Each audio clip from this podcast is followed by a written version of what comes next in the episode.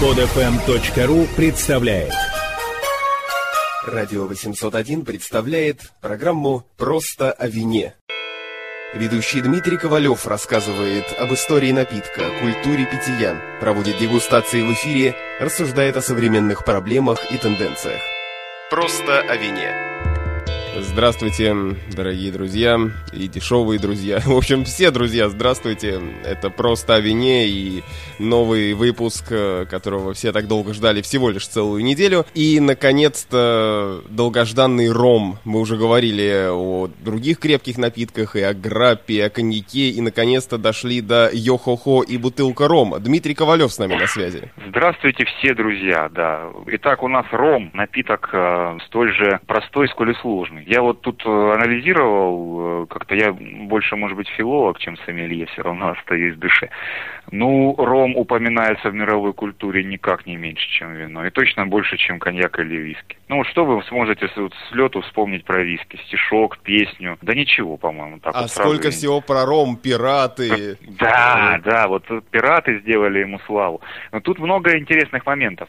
Пираты это раз, йо-хо-хо и бутылку рома это два, да? Дальше у нас что еще идет? У нас идет э, популярный в недавнее время фильм «Ромовый дневник». Я вот дневник-то читал, а фильм не видел пока. Хантера Томпсона, да, известного автора термина «гонза журналистика», когда человек напивается и пишет там под впечатлением. Ромы Пепсикола, в конце концов, это все, что нужно звезде рок-н-ролла, да, мы помним Майка Науменко, конечно. И так далее и тому подобное. В поэзии Александра Сергеевича Пушкина ром упоминается, может быть, чуть меньше, чем вино. То ли дело рюмка рома, ночью сон, поутру чай, то ли дело братцы дома и так далее. И вот что интересно, для Пушкина ром был таким изыском, может быть, и символом домашности, то есть он, когда писал, он пил чай с ромом, а для других это пиратский такой разгул, да, там, или буйство чувств.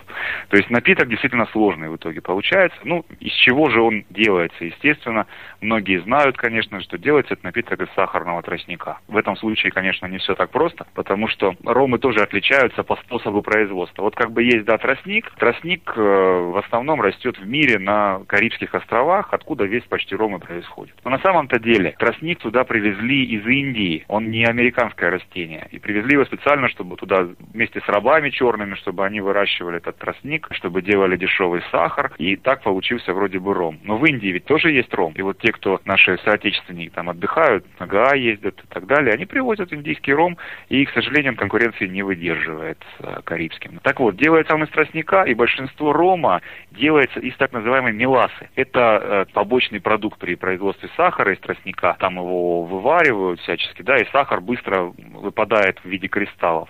Остается сок, в котором, ну, очень, очень, очень сладкий, до 50% и больше сахара в соке, но из него уже трудно получить сахар. И вот эту мелассу, чтобы куда-то не выбрасывать, там, ни, ни что-то не делать с ней, ее пускают как раз на производство рома. И попросту говоря, ее обычно очищают, разбавляют водой, делают по-русски, скажем, какую-то типа брашки. Это уже ферментируется и потом перегоняется, да. То есть принцип тот же самый, что у коньяка, что у граб. То есть из чего-то легкоалкогольного сделать крепкий алкоголь. Ну, есть здесь нюансы. Вот, например, в других местах, а, например, в Мартинике, на Мартинике, остров принадлежит Франции до сих пор, там делается ром из цельного тростника. Вот они им так нравятся. Они дробят его, этот тростник, и уже а, отжимают его, и прямо из сока этого чистого делают. И считают, что это их специалитет. А есть, например, разновидность рома, бразильцы за это слово убьют. Это не разновидность рома, считают они, это кашаса. Вот это делается тоже из цельного тростника путем его тоже сбраживания. То есть это разные моменты, разные нюансы, но сырье у нас одно, да? Тростник. То есть получается, что э, ром может быть только из сахарного тростника, потому что вот да. я, опять же, в качестве примера хотел спросить, так называемый штро из Австрии. Да, конечно. Он сделан из сахарного тростника. Там какая э, беда была с Австрией-то? Вот забегая вперед немножко. А когда ром появился, это колониальный напиток, чистой воды колониальный напиток. Это когда Европа завладела вдруг колониями и стала оттуда получать какие-то там дивиденды в виде сельхозпродуктов, сахара, и тут же вот и крепкий напиток сначала для местного населения, а потом уже он попал в Англию, и там Байрон пил ром в свое время и так далее. Но вот у Австрии, там у нее колонии ведь не было. Они ограничились тем, что там соседних славян завоевали, и как-то за море они не полезли. Но э, рома им очень хотелось, поэтому вот был такой э, господин э, по фамилии Штро, некогда в Австрии он жил в 19 веке, и вот он придумал покупать дешевый ром, низкокачественный такой, из Индии, там, из Америки, и потом уже его, чтобы довести до кондиции, его настаивать на травах из Австрии. И получился вот штрол. Это так называемый ароматизированный ром, можно его назвать. Есть такие виды, когда вот, это уже настойка, может быть, на базе рома, но это ром. Возвращаемся ну, к э, непосредственно каноническому рому. Да, канонический ром. О, какое слово прекрасное, мне так нравится термин. Да, мы дошли до некой точки, мы дошли до того, что ферментация и получается потом путем дистилляции крепкий э, спиртосодержащий напиток. Но с дистилляцией тоже не все однозначно. И здесь уже сразу ромы делятся на две больших категории. На ромы такие по старинке сделанные, из, они дистиллируются в аламбиках, в медных кубах, вот как коньяк, как хороший виски. Например, на Мартинике и во все, вообще в бывших и нынешних колониях Франции в Карибских островах такой ром называют агриколь, сельскохозяйственный. Так показывают, что вот оно сделано руками людей, да. Но есть, конечно, огромные монстры типа Бакарди, которые ром перегоняют в колоннах таких, огромных колоннах, да, то есть это такой спиртзавод настоящий. И там идет причем непрерывная дистилляция из колонны в колонну, это процесс постоянный, догоняют до 30, потом больше, больше, больше градусов. Значит, после этого что происходит с ромом? Вот уже два вида, и После этого ром опять же делится, выдерживаем мы его или не выдерживаем. И здесь уже тоже большая разница наступает в ромах, потому что традиционно вообще ром в старину был весь темный. Он э, был темный, потому что его дистиллировали в этих самых аламбиках. Там был осадок, там были какие-то частицы жженого такого сахара. Потом его выдерживали в бочках. Бочки здесь предпочитают покупать у американцев из-под виски бурбона, а бурбон часто в очень обожженных бочках выдерживается. Так было веками, веками, веками, и э, в какой-то момент оказалось, что ром людям приятнее пить в коктейлях. Возникло огромное количество коктейлей на базе рома, мы знаем там дайкири, пинья колада, тот же ром кола и так далее, и так далее. И вот для этих коктейлей лучше, конечно, брать ром светлый. И постепенно светлый ром стал вытеснять темный. И большинство рома на полках вы увидите, конечно, светлый. Он будет дешевле стоить, потому что его не надо выдерживать. Ну и дальше уже кто во что гораздо. При выдержке можно выдерживать его пару-тройку лет, а можно пять лет. И уже часто на бутылках выдержанного рома, вы увидите эту символику, там, пятилетний ром, шестилетний, семилетний. Некоторые производители заморачиваются особо, там, например, Тринидад, там есть ром Ангастура, а вот этот ром, вообще, по-моему, монополист на этом маленьком острове, и там, значит, был пожар, э, когда сгорели бочки рома 919 года, там вот они пообгорали, все там обуглились и хотели выкинуть, какой-то предприимчивый гражданин их взял, разлил потом под маркой 919, и вот очень обожжен обожженных бочках такой выдержанный ром и до сих пор делается. Но это уже изыски каждого производителя. У каждых маленьких артизанальных производителей рома есть свои секреты и свои какие-то фишки, чтобы сделать какой-то ром. Может быть ром, например, который представляется с отдельного хозяйства, например, с отдельного участка сахарного тростника. Чуть не сказал виноградника, да? Single estate какой-нибудь. Получается, что цвет э, в роме прежде всего от э, бочки, от выдержки, от бочки. да? Конечно, а конечно есть ли там что-то подобное, как в коньяке, когда добавляют карамель там или что-то такое? Ну, конечно, есть, да, есть э, тоже, но меньше, чем в коньяке. Опять же, коньяк мы воспринимаем как темный напиток. Ром уже массово воспринимается как светлый. Его можно, вот представь, большая партия ромов, да, если там не сингл баррел написано, типа ром из одной бочки, конечно, он по цвету будет все равно другой, чем соседняя бочка. А если это большая партия, они все в бочках выдержаны, все равно в каждой бочке будет свой цвет. И получится, что человек придет скажет, а это какой-то поддельный ром, да, он неправильный, вот он темнее или светлее, чем соседний. Поэтому производитель вынужден чуть-чуть добавлять карамели для цвета, чтобы партию уравнять в цвете, да, но это секреты такие мастерства уже. Так вот, э, значит, ромы бывают выдержанные, бывают невыдержанные, и ромы также делятся в той или иной степени по регионам. Есть э, традиция, например, делать ром в э, странах англоязычных, ну, прежде всего, это Ямайка. Это также, например, Бермудские острова, куда эмигрировало семейство Бакарди от Кубинской революции. Там традиционно принято было темные ромы делать, такие насыщенные, да, и в аромате, и в цвете. А, и вот э, этот самый ром когда-то породил Грог, один из, может быть, первых коктейлей, где ром с чаем или с какими-то травами, с горячей водой, с сахаром делают. В испаноговорящих странах а это тоже весь Карибский бассейн, можно туда, и, условно говоря, Кубу отнести, можно Пуэрто-Рико, которая, в принципе, подчиненная территории США, но она испаноговорящая, Венесуэла.